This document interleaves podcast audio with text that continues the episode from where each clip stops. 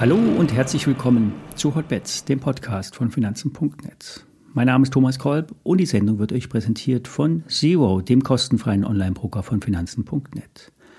Und wie immer der Risikohinweis. Alle nachfolgenden Informationen stellen keine Aufforderung zum Kauf oder Verkauf der betreffenden Werte dar. Bei den besprochenen Wertpapieren handelt es sich um sehr volatile Anlagemöglichkeiten mit großem Risiko. Dies ist keine Anlageberatung und ihr handelt immer auf eigenes Risiko. Höhere Hochs im Nasdaq und S&P 500. Warum auch immer. Die Indizes steigen weiter an und alle die, die auf einen Abschwung setzen, schauen verwundert zu, inklusive mir. Die 4500 Punkte Marke im S&P 500 ist ein wichtiges Ziel und das wurde erreicht. Was soll da noch kommen? Ein Thema, was die Trader in den USA verunsichert, ist die Neugewichtung im Nasdaq 100. Wir hatten hier bereits darüber gesprochen. Es geht darum, dass die großen Tech-Werte im Nasdaq 100 zu viel Gewicht haben. Über 50 Prozent. Allein Microsoft und Apple haben zusammen über 25 Prozent Gewicht. Alphabet, Nvidia und Amazon kommen jeweils auf ca. 7 Prozent. Und das ist zu viel für die Indexhüter.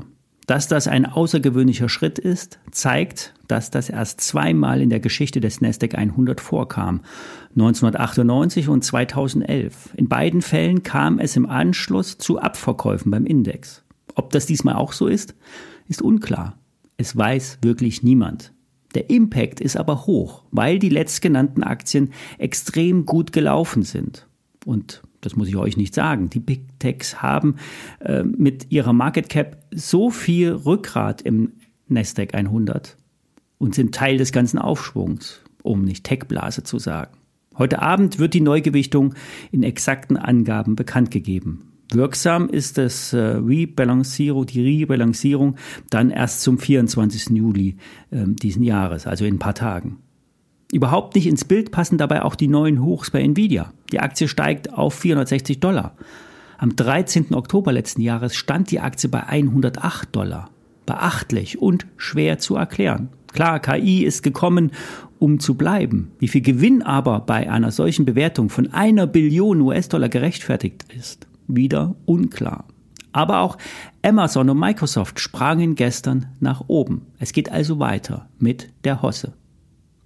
Im Zusammenhang mit der Neugewichtung könnten nun die kleineren Werte mehr Gewicht bekommen und auch ansteigen. Für den Index overall sind aber die großen Werte wichtiger. Daher sollte man sich nicht zu sicher sein, dass es nicht doch noch einen deutlichen Rücksetzer gibt. Vor allen Dingen, weil die Q2-Zahlen kommen. Die Banken starten traditionell heute. Es wird nämlich interessant sein, wie die Banken die Konjunktur sehen, wie die Geschäfte liefen und wie die Risikovorsorge und das Kreditneugeschäft aussehen wird im Zusammenhang mit dem oder in dem aktuellen Zinsumfeld. Kommen wir zu Bayer. Ich habe dazu auch ein Video gemacht in meinem YouTube-Channel. Bayer ist interessant, weil die Marke von 48 Euro noch einmal getestet werden kann. Das ist eine unterstützende Trendlinie, die Hoffnung gibt, aber wahrscheinlich wird sie enttäuscht. Aber so etwas bietet auch immer Chancen. Sollten die 48 Euro nicht halten, kann es gute Kaufgelegenheiten bei 45, bei 40 oder sogar bei 35 Euro geben. Wer langfristig denkt, kann hier Positionen aufbauen. Es kann im laufenden Jahr noch eine Gewinnrevidierung geben. Der neue Chef wird dann wahrscheinlich alles Schlechte reinpacken und es seinem Vorgänger anlasten. Danach kann es aber wieder aufwärts gehen. Denn Bayer ist in Teilen mehr wert als heute zusammen. Allein die Sparten Pharmaceuticals und Consumer Health sind zusammen so viel wert wie der gesamte Bayer-Konzern.